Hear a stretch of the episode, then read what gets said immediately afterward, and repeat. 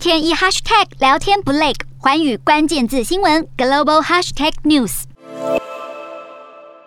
俄军驾着直升机在空中盘旋，地面上则有大批俄国军车持续推进。位于乌克兰东部卢甘斯克州的城市北顿内茨克，是卢甘斯克州唯一还没有落入俄军控制的城市。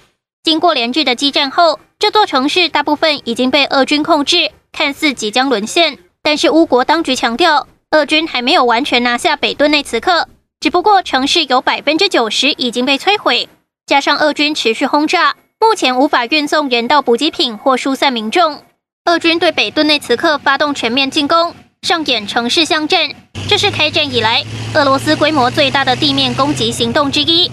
这座城市已经有将近一半落入俄军控制。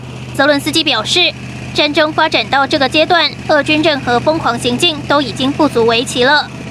有英国媒体在前线直击，发现乌东地区士兵使用的还是旧型多管火箭，射程只有二十公里，恐怕无法压制俄军攻势。相比之下，俄军现在采取焦土战略，把城市先摧毁殆尽，再派部队强攻。